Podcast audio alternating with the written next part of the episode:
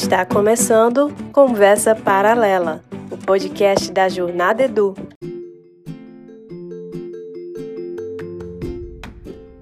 Saudações, companheiros e companheiras da Jornada Educacional. Eu sou Jones Brandão e hoje estou começando uma nova temporada do podcast Conversa Paralela. Essa temporada está recheada com a coletânea de palestras que aconteceram ao longo das estações do evento Jornada Edu em 2021. Foram três estações, em abril, junho e agosto. Se você participou dos eventos, vai poder rever algumas das palestras que mais marcaram esse ano. Mas se você não participou, te damos esse presente para você acompanhar por aqui esses conteúdos maravilhosos para professores e gestores. Então vai ser assim: cada episódio contém um conteúdo em formato de palestra, roda de conversa ou entrevista. Alguns deles vamos juntar os dois formatos, palestra e conversa, para deixar ainda mais dinâmico e com mais possibilidades para você reter mais ideias. Os episódios serão um pouco mais longos do que foram os da primeira temporada, o que significa que essa conversa paralela aqui vai pedir que você fuja um pouco mais da sua rotina ou ainda que você nos leve um pouco mais de tempo para a sua rotina. Então, chega aí que a conversa vai começar.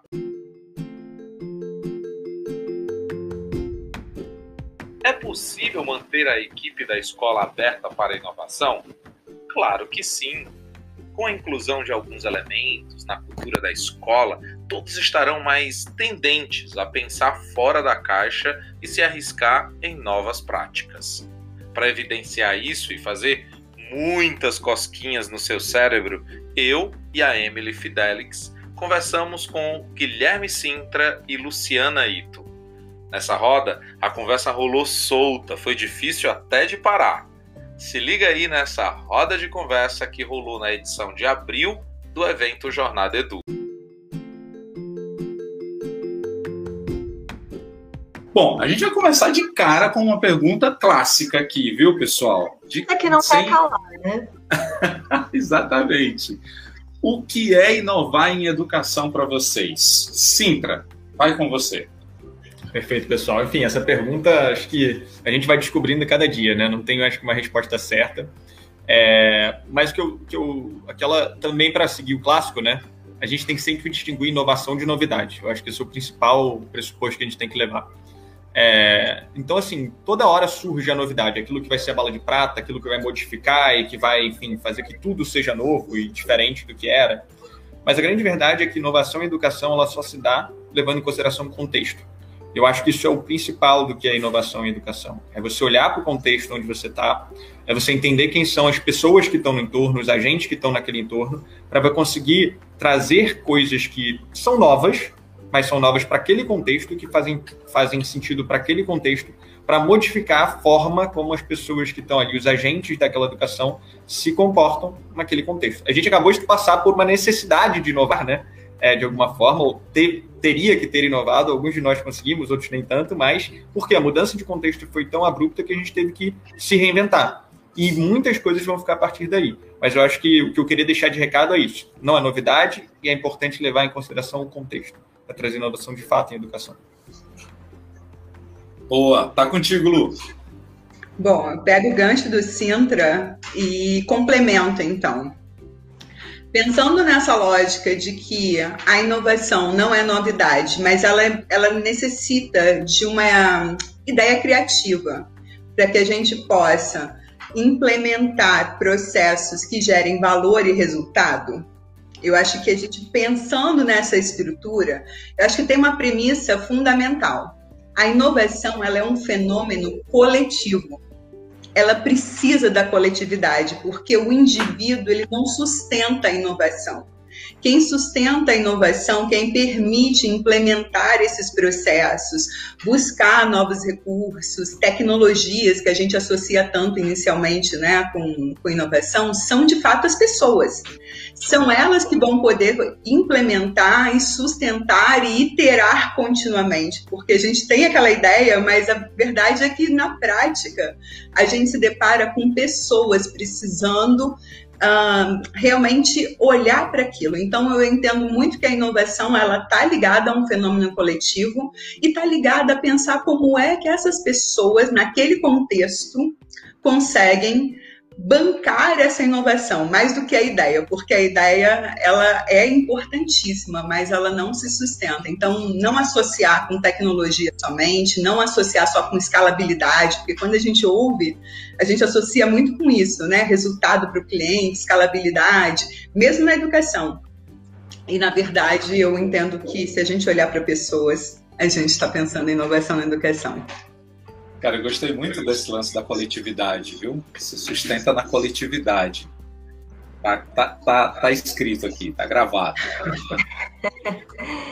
Bom, então conectando nessa toada de tecnologia e até de criatividade, eu mando a pergunta para o Sintra agora, que é a gente, a gente relaciona muito isso, né? Obviamente que muitas inovações elas, elas estão surgindo a partir da, da tecnologia, é, mas existe salvação fora da tecnologia? Quer dizer, qual é o papel dela, da tecnologia, na melhoria da escola como negócio? Perfeito. Não, sem dúvida existe. Eu acho que a gente tem que ficar bem claro que é, e apesar de trabalhar com educação e tecnologia, né, olha o que você vai falar. Existe salvação falar, sem tecnologia. Não, não dê tiro no pé, Sintra. Não, que isso, mas eu acho que a gente tem que, tem que levar em consideração de novo o contexto. Eu acho que a questão é, perfeito, é: perfeito. tem como dentro de um contexto onde se tem pouco acesso à tecnologia, você fazer alguma coisa legal, você inovar? Com toda certeza. Tá? Até porque dependendo da idade dessa criança, né, a tecnologia não vai estar dentro da sala de aula, ela vai estar em um ambiente, por exemplo, com a Agenda Edu falando com a família, enfim. Então, aonde está a tecnologia e qual o contexto, de novo, importa. Agora, o que a tecnologia ela traz de possibilidade? Ela traz de possibilidade você conseguir exatamente usar essa ferramenta com seus melhores, é, com seus melhores aspectos para conseguir trazer alguns, alguns elementos fundamentais. Né? O Johnny sabe que eu sempre falo, dados contam uma história. Então, por exemplo, o que, que é que a tecnologia traz quando a gente está falando é, num contexto onde você tem uma gama de alunos? Com o uso da tecnologia, você consegue entender como estão se relacionando, consegue entender os dados e facilitar os processos. Então, o humano, de posse da tecnologia e focando nas relações humanas, ele se torna, é o que eu sempre falo, se torna ainda mais humano. Se você usar a tecnologia da forma adequada, para compreender um ao outro melhor. Mas, a gente tem que sempre lembrar, tem determinados ambientes onde você não vai ter tanto acesso à tecnologia. E você não pode falar, olha, não tem nada o que fazer então. Claro que tem. Agora, se você tivesse essa tecnologia, pessoas bem intencionadas e essa coletividade que cria e inova, você tem um ferramental que te empodera para fazer ainda mais. Então, sem dúvida, a tecnologia tem um reforço fundamental nesse aspecto. Maravilha. Muito, muito, muito bom essa, essa visão. Não é salvadora, né, no sentido de único caminho, mas tem que passar por aí, né? De alguma forma passa por aí. E aí, quando eu vejo essa questão da, do desafio de passar pela é, tecnologia, sobretudo nesse último ano que a gente está vivendo, né? Viveu e está vivendo, me vem aqui agora a ideia da, da ideia de resistência, Lu. A, a gente escuta muito, uh, sobretudo gestores falando, mas os meus professores são resistentes, né? Tem resistência a isso, resistência àquilo, resistência a, a, a inovar, fazer diferente, a própria tecnologia. Lu, como lidar com essa história de resistência? Teria um limite para não deixar o resistente atrapalhar o andamento do time? O momento do basta? Acho que é uma ótima pergunta e daria aí talvez uma roda de conversa só sobre isso, né? Porque isso aí gera discussões na sala dos professores, na sala de gestão, nos grupos do WhatsApp das famílias. Mas a verdade, gente, que sim, eu acho que a resistência ela é uma consequência de um não entendimento, de uma cultura que antes é, caminhava para um lado e agora entende-se que tem que ir para outro. Então, ela é processual. Isso ela está falando de algo que está anterior. E aí, toda vez que você pensa num processo que vai trazer inovação, que vai mudar algo concreto, você está mudando cultura. E para isso é preciso que você deixe claro o que exatamente está mudando. E aí o que se espera desses atores envolvidos e aí, você tem que garantir que essa comunicação ela apareça com apoio, com suporte. E aí a formação ela entra nesse lugar para você apoiar e dar suporte para realmente eu conseguir inovar. Mas não, gente, não adianta. Qualquer metodologia ativa, por exemplo, a gente sabe que não é de um dia para o outro que eu comecei a estudar que eu consigo mudar a cultura da comunidade. Então, a dica, fica a dica foca em quem já está fazendo. Não deixa de olhar para o restante da equipe, que às vezes vai participar de uma formação, às vezes vai faltar em três outras formações, mas aqueles que estão lá sempre em todas as formações, dá apoio. Entra na sala de aula junto, cria novas aulas, dá essa energia e coloca essas pessoas para multiplicarem, para pensarem como que elas engajam o restante da equipe. Então eu acho que a, a, o limite é esse, é você não não focar no problema e sim na solução. Se tem gente que começou o movimento, vai com eles e eles vão te trazendo a energia e olhares para avançar com os demais. É isso. Maravilha. Acho que eles funcionam na mesma pegada dos primeiros adotantes, né? Faz sentido, é, sim. Perfeito, isso que eu ia falar. É, é, muito legal o que a Lu está falando, porque vai muito na linha do que se fala de literatura de inovação, né? E a, sobre a questão de que quando você está numa, numa instituição, numa organização, normalmente você tem grupos de pessoas que se comportam diferente em relação a, a qualquer inovação que seja, né? E ao uso de tecnologia em, em, educação não é diferente. Então, você vai ter os primeiros adotantes, lá os primeiros que vão realmente ser inovadores, vão trazer, vão estar tá buscando por conta própria. Depois você vai ter pessoas que vão estar tá seguindo essas aos poucos até chegar aquela cauda ali que não vai nunca seguir aquele negócio, que realmente vai ser resistente. Só que é uma minoria. Né? E lembrar que é uma minoria é importante. Esse livro se chama, em inglês, Crossing the Chasm, né? Cruzando o Abismo. E, e, e, esse abismo que é a grande complexidade. Como é que você sai dos primeiros que vão adotar para o restante? E o segredo está muito nisso que a Lu está falando, das pessoas que já estão fazendo, você dá suporte e essas pessoas vão né, é, apoiando as outras a aprender. Elas deixam a curiosidade fluir dos outros e eventualmente você tem uma instituição que, que pensa a inovação de uma forma mais, mais agregadora, que, que colaborativa. E eu acho que isso que a gente tem que ter na cabeça. Acho muito importante isso que a Lu trouxe livro. Jones, posso trazer um exemplo prático assim do que a gente está vivendo? Acho que é legal Por também favor. dar uma, uma exemplificada. Eu aprendo muito pelo exemplo, né? Ideias que concretizam. É, Lá na, na Rede Apogeu a gente está implementando, né? É um centro de formação. Imagina a cultura de uma escola ter centro de formação. Isso não é comum para uma rede, né? Isso é algo que é algo que você fala assim, mas espera, o que, que faz mesmo esse centro de formação? Mas como é que isso se, se relaciona com a gente? E aí, os dois primeiros meses, a gente foi ofertando diferentes possibilidades temáticas em diferentes horários para que as pessoas começassem a se sentir convidadas em cima da temática. Então, você não pode participar de todos os dias, então, síncronos, porque dá aula de manhã, tarde e noite, tem formações assíncronas também para contemplar. Então, foi trazendo trilhas. Beleza. Agora que a gente está encerrando esse primeiro ciclo, que era de implementar, a gente começa o ciclo do engajamento. O que, que acontece? A gente começa a medir quem foram os educadores que aplicaram aquelas formações na sua realidade e eles começam a dar as próximas formações. Então, eles começam a convidar os seus pares para virem para as formações. Outra dica que, ouvindo a própria comunidade participando, foi muito legal, porque o importante não é se oferecer, é você gerar valor para aquela comunidade. A Ju, eu acho que o Sintra vai lembrar muito bem, Juliana Martins, sua fanzaça, e eu adoro trabalhar com a Ju, Sintra. É, a Ju falava assim, Lu, você falou um negócio que eu nunca tinha pensado, mas fez muito sentido, que é assim, não adianta você ir lá e colocar a formação. E falar assim, ah, agora vem, professor. Não, você tem que divulgar aquilo de uma maneira igual você divulga qualquer curso que você vai vender, que você vá, porque você tem que fazer a pessoa estar engajada com aquele movimento. É mais complexo do que só colocar na agenda das pessoas e enviar por e-mail.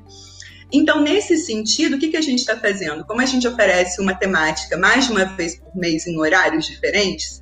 Quem participou da primeira está gravando pequenos teasers contando os benefícios da formação, da ferramenta, da metodologia para a gente divulgar para os demais. Então, é, essa é uma maneira que aos poucos você vai de fato trazendo aqueles que começaram para fazerem parte da ampliação e do movimento, mas também para que a comunidade sinta o senso de, o senso de pertença.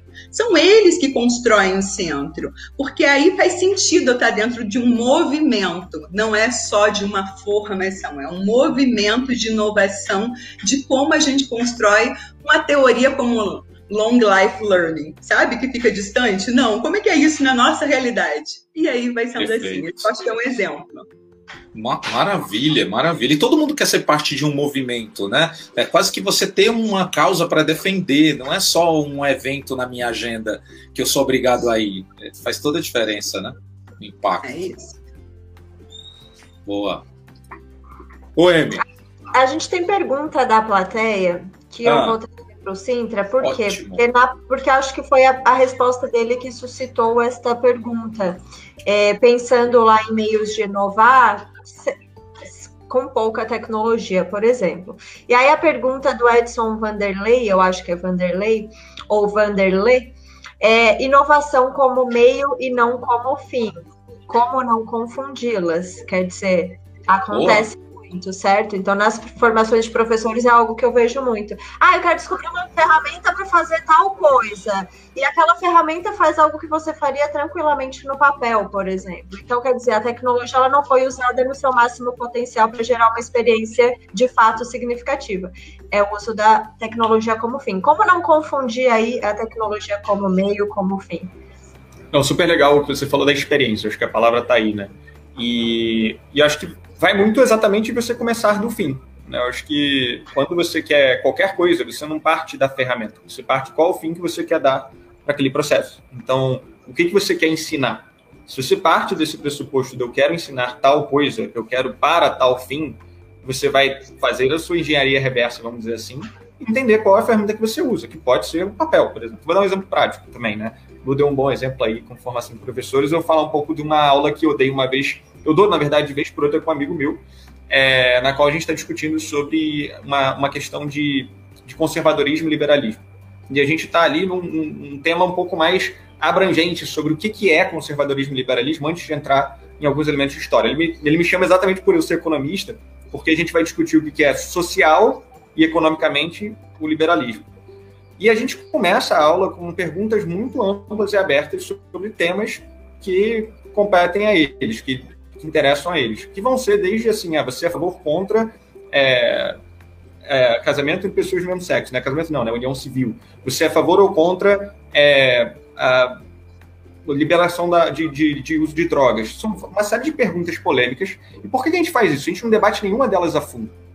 Porque no início o que a gente quer, na verdade, é só que as pessoas se posicionem para a gente dizer, exatamente mostrar que, turma, que na turma não existem só conservadores, nem só liberais, mas também discutir com eles por que eles são conservadores ou liberais em alguns dos temas. Então, nesse momento, quando a gente construiu, onde é que entra a tecnologia aqui? A gente faz isso tudo por meio de quizezinhos que eles respondem rápido na tecnologia. Por que, que a tecnologia aqui é importante? Não é nada de revolucionário de outro mundo. Mas o fato deles não estarem levantando a mão ou mostrando o que eles são não influenciam uns aos outros. Isso também faz com que alguns alunos que nunca se posicionariam né, na sala de aula sintam-se imbuídos da necessidade de se posicionar e falar em algum momento, pelo simples fato de que eles apertaram o botão e eles deram já a opinião deles.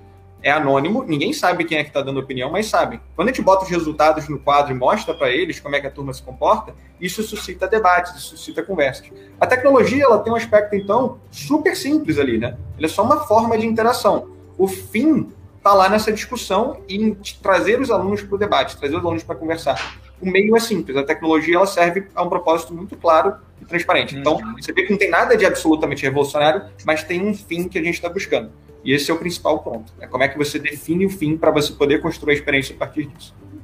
E é interessante até pensar que isso vai muito ao encontro do ensino híbrido, por exemplo, quando você tem no, em um dos pilares a coleta de dados. Então, eu estou fazendo uma avaliação formativa, preciso entender o que, que eles já sabem sobre aquele tema, alguns equívocos, e eu coleto dados a partir de um quiz simples que vai ter um significado para mim de coletar dados para personalizar as próximas aulas, por exemplo.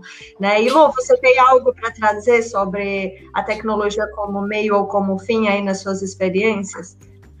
Eu estava pensando agora, porque a gente, nossa cabeça, ela é muito. Ela leva a gente muito para onde, tipo, você estava falando isso, eu falei, nossa, Mentimeter, é mais rápido ainda, né? Se você não tem tempo, 30 minutos, você faz levantamento de conhecimento prévio de uma forma bem visual.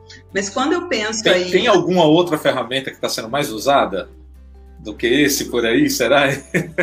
O Kahoot, né? É, é Kahoot, talvez. Tá, acho que está bastante. Mas eu tô muito olhando agora para algumas ferramentas, porque a gente está fazendo uma trilha, né, um currículo de vídeos. Então, quais são as competências, conhecimentos e, e habilidades, na verdade, que eu tenho que ter para ser competente em gravar vídeos? Então, aí, conhecendo o InShot, conhecendo o Flipgrid, e, e, aí vai indo, assim, em paralelo a essas ferramentas, você vai trabalhando também elementos e conceitos, como, por exemplo, estilo de aprendizagem, você vai trazendo um pouco desse olhar roteiro mesmo, né? Quais são os elementos para eu criar um bom roteiro para que eu seja objetivo suficiente no vídeo? Isso super apoia agora as aulas em meio digital, porque mesmo que eu esteja síncrona gravando um vídeo, quando eu estou síncrona na aula, não é mais o mesmo tempo de ficar das sete da manhã às duas da tarde. Então, como é que eu consigo passar o conteúdo de forma mais objetiva? Então, quando eu estudo para roteiro, eu aprendo também técnicas de como fazer pílulas de conhecimento em sala de aula, porque é uma outra postura né, do educador. E pensando também nas lideranças, né? Porque eu acho que a gente está falando muito do educador, mas a verdade é que se a gente está falando de inovação ou mudança de cultura organizacional, nós estamos falando de pessoas que precisam sustentar essas mudanças. E para isso, o educador ele não tem força política sozinho. Pode ser aquele cara que está ali inovando, ele tá sozinho, ele é considerado louco, o esquisito, o que tá puxando o saco. ele precisa que tenham outras pessoas falando que isso faz sentido e que isso é o objetivo da escola, deixando mais claro Validando ainda. a ação, né? Validando a ação dos caras. E falando o que é esperado, Jones, porque tem vezes, assim, gente, um fenômeno que eu acho que a gente precisa cuidar muito é comunicação. É assim, eu acho que tipo mais do que só tecnologia é a comunicação do que eu espero, do que eu quero, entende? Então assim, porque aí você dá autonomia. Sabe aquela história de Paulo Freire, emancipação? Ah, como é que a gente emancipa a sala de aula, o estudante, se a coordenação precisa pedir bênção o tempo todo para o diretor e para o mantenedor, sabe? é verdade. Olha, esse talvez é, esse talvez é um dos grandes recados que a gente precisa passar aqui, sobretudo porque eu acredito que boa parte da nossa audiência nessa tarde é de gestores. Então, assim, escutem bem, escutem bem, entendeu? A gente não está fazendo esse evento só para poder ficar falando do, da, do óbvio, entendeu? E, mas tem algumas coisas que a gente tem que ficar repetindo, repetindo, repetindo, né, para ver se entra. Essa é uma das coisas que aqui em eventos da Agenda Edu a gente já falou várias vezes, mas eu preciso, mais uma vez, por favor, escutem, gestores, né? Deem autonomia à sua equipe. Então, mas aí autonomia não é autonomia sem maturidade a tarefa. Porque Legal. isso também é outro erro muito comum da liderança. Eu vou lá e falo assim: ah, agora eu tenho que liberar minha agenda, porque eu tenho que estar estratégica. Do nada, agora eu tenho que deixar de ser tática operacional e tem que ser estratégica. Aí eu saio tirando tudo da minha agenda e dando, delegando para a equipe. Só que a equipe não tem maturidade ainda para poder Boa. absorver aquilo. Quando eu delego, eu tenho que saber que eu tenho que olhar para a tarefa que eu vou encaminhar e eu tenho que olhar para a minha equipe, quem daquela, daquela equipe já teria condições. E aí eu encaminho, eu dou essa tarefa para a pessoa, só que eu tenho que acompanhar. Eu preciso dar esse suporte para que a pessoa tenha o tempo de se acostumar, de realmente amadurecer e aí sim tocar sozinho. Então, por isso que muitas vezes, quando as lideranças tentam delegar, e, e aí ela fala, deu ruim, deu ruim. Vai dar ruim, porque você não acompanhou, você tirou da frente e aí não tá certo. Verdade. E a última dica. Maravilha quando eu delego e eu encaminho, a pessoa não vai fazer do jeito que eu faço. E tá tudo bem. Porque esse é outra expectativa que geralmente acontece. Eu encaminho e falo assim, mas faz assim, mas ó, aqui, mas muda a cor ali pessoa tem que entregar o resultado. Isso é emancipar, isso é dar autonomia. Diz para ela qual que é o resultado final. E aí ela vai, a pessoa vai encontrar os meios dela para fazer aquilo. Esse eu acho que é um outro ponto legal para a gente sustentar a inovação. Senão, não é inovação. Senão não tem o tom do outro. Tem só o, o jeito de uma pessoa sendo reproduzido em série na equipe inteira. É, esse é outro desafio, né? De permitir que a diversidade ela de fato apareça é, é, mas eu preciso abrir mão. E aí, gestor geralmente que é centralizador, né, diretor que quer ter a rédea tudo ali presa, todos, tudo, tudo, tudo na mão, fica um pouco mais complicado. Não é que você não vai fechar os olhos para algumas coisas, mas eu acho que a gente precisa arriscar um pouco mais. E arriscar um pouco mais requer uma dose maior de confiança no time que você tem. Na medida em que você matura, ajuda na maturidade, como você trouxe aí, né, Lu? Muito bom. Ô, gente, temos perguntas aqui da plateia. O, o, vamos aqui, me ajuda, Amy. Deixa eu ver quem é que tá aqui. Catiane Eli, Eliotério. Catiane, ela diz o seguinte: creio que o primeiro passo para essa tecnologia encher de sentido a sala de aula é o professor ter agente, ser agente transformador, entender os sentimentos e ferramentas que os estudantes têm para adequar a melhor metodologia tecnológica. Então, é um comentário que a Cati traz para a roda aqui. É, gostei dessa. aluna, né, Catiane? Beijo para nossa aluna. Foi, foi, maravilha. Por isso que faz um comentário desse, né? Não só por isso, mas também por isso. Boa. Deixa eu puxar um tema aqui que você já tocou nele, Lu, mas eu quero trazer isso aqui para a gente pensar juntos, que é formação, né? Formação continuada, né? Parece, eu brinco dizendo que isso parece caviar, né? Em alguns contextos. Nunca vi nem comi, eu só ouço falar. Porque aquela formação continuada que o cara diz que faz e é o início do ano, a tal semana pedagógica. Depois disso, aquele fatídico sábados pedagógicos que nada estão conectados um com o outro, muito menos com a semana pedagógica do, do começo do ano estou fazendo formação continuada. Pé, né? Não estou fazendo formação continuada. então, vamos lá. O que que não. Eu vou, vou, inverter aqui ó, o lado da pergunta e dizer o que que não pode acontecer, o que, que eu tenho que fugir, o que que não é, né? O que, que eu não posso fazer se eu quero investir de fato em formação continuada para minha equipe estar aberta a todas essas itens de inovação que mencionamos eu não posso tirar ideias da minha cabeça. eu tenho que ouvir o usuário. Se é a minha equipe gestora, o que, que a minha equipe gestora está sentindo necessidade? O que se é o meu educador, eu tenho que ouvir dele. Porém, mais do que isso, porque às vezes a gente mesmo, quando não está ainda muito, né, por exemplo, ensino emergencial. O que, que, tem que fazer? Todo mundo assim. Não adianta perguntar muito o que a gente faz, porque vai vir várias ideias, não está ainda alinhado. Nessa hora, você toma uma decisão e fala: é isso que a gente vai fazer. Então, se é metodologias ativas, o que de metodologias ativas eu quero garantir? Não o tipo de metodologia, mas as premissas. E aí, você vai criar meios para isso. Só que criar meios, eu volto lá para aquele outro ponto não é mandar e-mail e falar que tem formação no dia tal. Isso não engaja, não coloca no WhatsApp só, não faz isso. Encontre meios diferentes de você trazer o porquê a nossa escola está indo para aquele caminho. Eu primeiro vou trabalhar o porquê. O como eu posso ouvir diferentes ideias para que eu ofereça de diferentes formas essa formação. Então, quanto mais trilhas eu permitir, eu promover, e aí uma última coisa que não, melhor a chance do meu professor se sentir de fato convidado e a minha, a minha equipe é, gestora também. Mas o último ponto que eu acho que assim, não faça palestra. palestra não gera experiência de aprendizagem. Palestra tem no YouTube, gente. Eu não preciso de palestra, eu preciso de experiência. Eu preciso ser afetada e afetar o outro, porque é aí que eu abro espaço para aprendizagem. Então, como é que eu vou pedir para o meu professor praticar aulas ativas, aprendizagem ativa do estudante, se a formação dele eu estou promovendo palestra? É incoerente. Então é isso. Não oferece uma só. Não, não pensa que comunicação é só falar assim, vai lá e faz trabalho porque engaja e não dá palestra, por favor.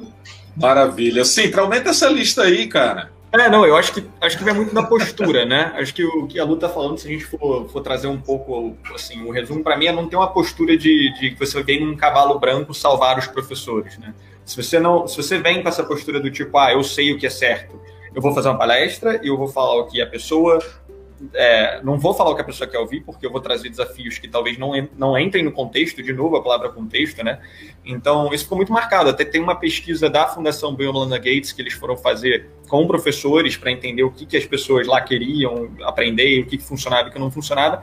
E foi muito isso que os professores trouxeram, exatamente essa imagem do cavalo branco. Chega alguém aqui, de repente, no início do ano, fala: olha, isso aqui é que é o futuro, é isso que vocês têm que fazer em nenhum momento o professor foi escutado, em nenhum momento o professor se envolveu. Então, e um outro ponto que é importante é que esse professor ele possa ter o feedback, né? Depois ele volta para ter esse feedback. Então, é, a gente faz isso até no, no, no, Grupo Eleva, né? No Grupo Eleva, o pessoal trabalha com gravações de feedback, eles chamam. Então, usa uma plataforma na qual o professor pode, e é voluntário isso, se gravar para depois ter um, um, alguém que vai trocar com esse professor, né? Um, um mentor que troca com esse professor e fala: Isso aqui tá, dessa forma está funcionando, dessa forma não está funcionando. E essa troca é muito importante. Né? A pessoa poder ter a prática dela sendo observada voluntariamente, isso é muito importante. Também se você bota uma câmera lá e fala, depois eu vou te avaliar, é diferente, a postura tem que ser uma postura de troca. E aí esse feedback ele gera um valor muito grande, porque você consegue ver coisas muito práticas para fazer. Isso é continuado. Né? Se você vai para uma coisa muito teórica e que você não se engaja de fato dentro da sala de aula, é difícil você ter essa formação continuada funcionando. E tem uma edtech boa fazendo isso aí. Amigo nosso, aqui a gente divulga coisa boa. Canto. É isso. Vale a pena nosso. procurar Canto. Pablo, abraço para a turma da Canto. Muito bom o trabalho que eles estão fazendo sobre isso, ajudando a gente a pensar o próximo passo na formação de professores. Boa! Emi, o que, que você tem aí para gente, Emi? Vamos, vamos pensar em, em custos é, agora todo mundo treme. Agora a plateia fechou as câmeras. É, é aula, aula remota, né? Todo mundo fechou as câmeras agora. Talvez não, talvez seja essa hora da, da verdade, né? É, Sintra, quais, quais seriam os custos e os alertas para a gente ter uma boa equipe para formar de fato um, um, time engajado, um time inovador? É, como que a gente movimenta tudo isso na instituição?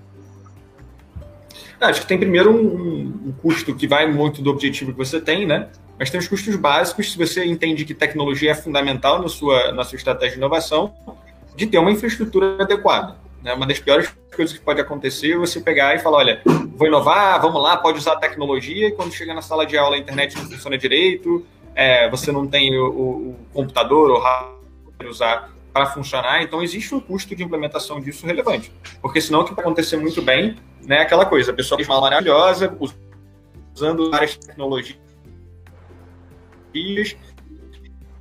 e 10, 15 minutos, isso é um problema grave, porque isso vai afastar as pessoas de qualquer tipo de uso de tecnologia. Esse é o primeiro ponto. O segundo ponto que é importante é entender que talvez não tenha dentro da sua escola as pessoas ainda né, com as habilidades necessárias para aplicar aquilo. Então, pode ser. Vocês estão me vendo, pessoal? Deu uma, acho que deu uma cortadinha aqui. Deu uma estabilidade, uma estabilização, mas voltou, voltou. Mas está ouvindo mas legal. Era só para demonstrar. O Sintra era mostrando, falando é o programa da travar a tecnologia e fez, entendeu? Foi ali para mostrar como Exatamente isso. a mesma coisa. Aqui, uma vivência em tempo real aqui vocês veem como é que foi. Mas, enfim, acho que deu para pegar o conceito, pelo menos, a questão de você ter que ter os recursos, enfim. E aí, o segundo elemento é isso. Talvez você tenha que ter é, trazer para o seu time pessoas, quando você olha para as competências e habilidades necessárias para aquilo que você está querendo trazer de inovação, talvez você entenda que não, eu não tenho as pessoas adequadas aqui, eu não tenho as pessoas que têm essa habilidade. Vai ser uma formação que você vai contratar, enfim, problema é de você só contratar uma, uma formação uma vez na vida e outra na morte, é aquilo que a gente já está falando de formação continuada. Isso não dá a liga necessária para isso ser implementado na prática. Então, talvez você tenha que ter profissionais no seu time que possam fazer esse trabalho contínuo de ajudar você a ir se adaptando ao longo do tempo. É um trabalho de tecnologia educacional, mas com viés pedagógico forte. Isso é super necessário, porque senão você vai ficar sempre tendo que correr atrás de alguma coisa terceirizada que não vá realmente estar dentro da jornada dos seus educadores. Eu acho que são dois principais elementos que eu traria. Muito bom. E, e Sintra, só, só rapidinho, você começaria com investimento em pessoas ou nos recursos? Acho que, acho que essas duas coisas elas acabam. Depende muito do estágio de maturidade, né? Pode ser que você queira trazer uma pessoa para pensar, inclusive, os recursos. Né? Então, talvez você sinta. Num... Sempre as pessoas são foco, sem dúvida. Então, talvez você queira trazer seja alguém antes para pensar: olha, realmente, dado o que a gente quer, para onde a gente está indo, quais são os recursos que a gente precisa. Então, se você não adianta nada, com certeza você trazer os recursos e você ter, sem ter um foco, um fim, como a gente já falou. Então, se você não tem no seu time pessoas que já consigam pensar nesse fim, quais são os objetivos que você tem para frente, traz primeiras pessoas. Aí você pega os recursos que você vai necessitar lá para frente. Eu acho que eu gostaria de complementar essa ideia do Sintra no seguinte sentido. Quando você pensa, então, em investir em pessoas, eu acredito que as lideranças primeiro precisam investir nelas. É muito comum a gente ver a incoerência né, entre o que o educador pede para o estudante, que é estude, e o educador não consegue sustentar o processo de formação continuada que que é necessário. A mesma coisa acontece com as lideranças muitas vezes. Então, assim, se a gente está falando de sustentar inovação, o que, que, tem de inovação na educação? Que está fora do meu radar que eu não conheço? Quantos já ouviram falar de um evento que não era de educação inicialmente, mas é, abraçou o campo da educação, que é o SX-SW? É um mega evento interessantíssimo que tem. Um outro, que aqui no Brasil, que eu e o Jones, a gente participou na época que era possível a gente aglomerar. Céu, ah, que saudade. Rectal, Santa gente, Rita do saudade do Rectal. Ou seja, são eventos voltados para a inovação, para fazer sua cabeça fazer assim, ó. Você fica tipo. Mas é isso, não é para organizar, é para desorganizar. Depois você chega e organiza. Mas são essas ideias que vão possibilitando você arejar e poder olhar para a sua equipe e falar assim: aonde disso faz sentido? Porque vem de todas as áreas, mas busca referência em outras áreas para que você possa pedir também para a sua equipe inovar. E eu acho que aí vai virando uma cultura de que todos entendem que buscar é né, a, a, a, você, a, renovação contínua. Você trouxe uma coisa que eu e Emily temos falado muito, e aqui na, na turma da Eu ia só, só deixa eu te interromper rapidinho que eu ia falar, a gente claro. tem que chamar o povo para os nossos brainstorms quase que diários. Ah, nossa, esse, aqui, aqui, essa turma aqui é meu, minha inspiração, cara. Minha inspiração sai dessas turmas aqui, maravilha. E eu estava falando outro dia, Lu, aqui que a gente precisa não, não ir somente para eventos de educação para exatamente fazer isso que você está falando. E o, a experiência lá do, do na, em Santa Rita do Sapucaí foi exatamente essa entendendo? Né? Você explodir de insights através de, de, de conexões diversas, né? É, aqui, por exemplo, no evento, na Jornada Edu, a gente está trazendo pessoas que não estão ligadas diretamente com a educação também, entendendo? Para poder a, abrir a cabeça aqui, né? Em outras rodas aqui, em outros momentos de entrevista, a gente vai ter isso também. Então, fica a dica não se limitem, você está nos ouvindo aí, não se limitem a ler somente educadores, assistir educadores, conversar com educadores, né? Não estou dizendo, por favor, não estou dizendo para você deixar de... Ler educadores, conversar com educadores é a base, para além da é base, isso. como que a gente é Boa, Obrigado, Eve. Última dica. Gente, desafio sua equipe, coloca porcentagem. Quantos por cento a gente tem que ter de entregas? Quantos por cento a gente vai colocar para cada um de nós de rotina de estudo? Quanto por cento na nossa semana eu vou ter um projeto novo que, tipo, me dá vontade, que eu tô com vontade. Eu tô vivendo isso agora com o Caruso, o estagiário, ele tava, precisava entregar um site. Ele entregou o site do centro. Eu falei, agora o projeto é teu Você quer mesmo tocar o podcast? Eu quero muito tocar. Eu falei, então toca esse podcast, agora ele é teu. Vai lá. O garoto tava muito afim de fazer isso. Só que, tipo, a gente tinha algumas entregas que eram grandes. Deu tempo de terminar a entrega? Vai lá. Então, acho que esse também é inovar dentro de cada rotina, sabe? Dentro da rotina, criar cultura. Bom, não fui eu que inventei metas, isso, né? né? Olha só, vou, já, já que, gente, ó, é. se você ficar falando de metas, já entra aqui o nosso CEO da Agenda Edu, que é a cara dele, são as metas que a gente precisa dar conta e todo mundo, todo mundo correndo atrás. E- Mas isso é impressionante, o quanto que movimenta, o quanto que. E, e- e o gostinho de quando você também atinge, né? Nossa, Ah. aquela conquista, assim, é muito legal. Gente, eu poderia passar o resto da tarde aqui conversando com vocês, né, Eve? Não, Com tem, tem, tem mais coisas, mas eu quero trazer aqui dois comentários rapidamente para a gente poder fechar esse momento da nossa plateia, tá? Que disseram o seguinte: um, uma é a Marta Gabriela, que disse que na escola sou assessora de tecnologia educacional e bem antes da pandemia já fazia esse trabalho na escola de formação de ferramentas digitais. Tanto que hoje alguns professores estão bem engajados e começaram a multiplicar os seus conhecimentos na pandemia para outros colegas. Olha que massa. E a Marilene Timóteo diz algo semelhante, né? Estamos fazendo formação continuada. Amei a ideia de delegar a continuação das formações para os professores, né? E a Helena eh, diz que as escolas particulares têm essa oportunidade, pois ficam livres e podem escolher os melhores profissionais, e na escola pública isso não acontece. Acho que ela está falando da flexibilidade aí da, do time, né? Boa! Muito obrigado a todos que participaram aqui da, do chat nessa primeira, nessa primeira atração, nessa roda de conversa. E a gente quer, infelizmente, fechar esse tempo aqui. Eu queria saber de vocês o que, que vocês estão fa- pensando que você vai fazer agora uma mentoria de um minuto com o gestor. O que, que você diria para esse gestor quando o assunto é equipe? Vai, Lu. Eu diria, conhece a ti mesmo. eu acredito que para a gente poder liderar uma equipe, ter esse lugar que é muito mais de, de ser o lugar do cargo, mas sim o lugar da validação da nossa equipe, é, eu preciso saber quem eu sou. Eu preciso saber onde estão as minhas potências e aonde não estão também, para que eu possa buscar uma equipe cada vez mais que me complemente e que a gente encontre na diversidade meios de se respeitar e se conectar e juntos, pela cole- coletividade, a gente conseguir inovar e trazer de fato valor e trazer aí resultados para deixar todo mundo mais engajado, mais feliz de trabalhar. Então, eu acho que se eu me conheço, é um ótimo passo para eu começar a apoiar de fato, olhar o que a minha equipe precisa, olhar o que a minha organização espera de mim e saber por onde aí eu vou começar a traçar trilhas e caminhos. E eu não estou sozinho. Por isso que a minha equipe é tão importante, né? São eles que vão dando aí esse, essa construção, essa visão sistêmica. É isso. Boa. Perfeito, excelente.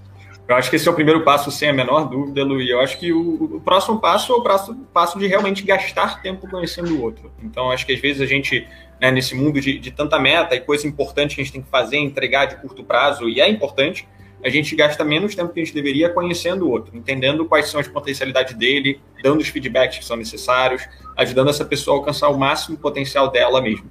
Então, é, acho que lembre-se sempre, ga- gaste um percentual do seu tempo relevante né, para você realmente conseguir ter um momento específico com cada uma das pessoas da sua equipe, para você poder realmente entender aquela pessoa na sua essência e acompanhar esse, esse, esse segmento dela.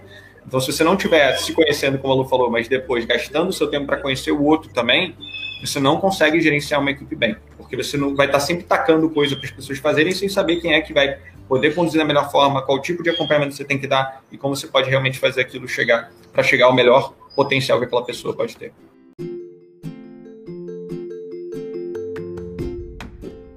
Falei que esse papo era difícil de terminar, né? Vocês viram. E aí? Pegou todas as ideias? Então coloca tudo em ação, sem medo. Crie espaço para testar, para experimentar. A escola pode e deve ser um lugar de testagens para novas formas e possibilidades. Não podemos ficar refém do jeito de sempre, com receio de que alguns não gostem. A escola precisa ser um lugar que oxigena mentes, que alarga possibilidades. E isso começa, ou deve começar, com a sua equipe. Antes que alguém chame sua atenção, está na hora de fechar essa conversa paralela e voltar para a sua agenda. Esse foi o episódio 1, abrindo a segunda temporada de Conversa Paralela. Esse podcast compõe a oferta de conteúdos da Jornada Edu, que também oferece eventos e formações para professores e gestores. Siga nosso arroba Jornada Edu no Instagram para acompanhar todos os nossos movimentos. É isso aí. Gostou desse esse episódio? Então, por favor, compartilha para geral aí na sua escola. Até a próxima!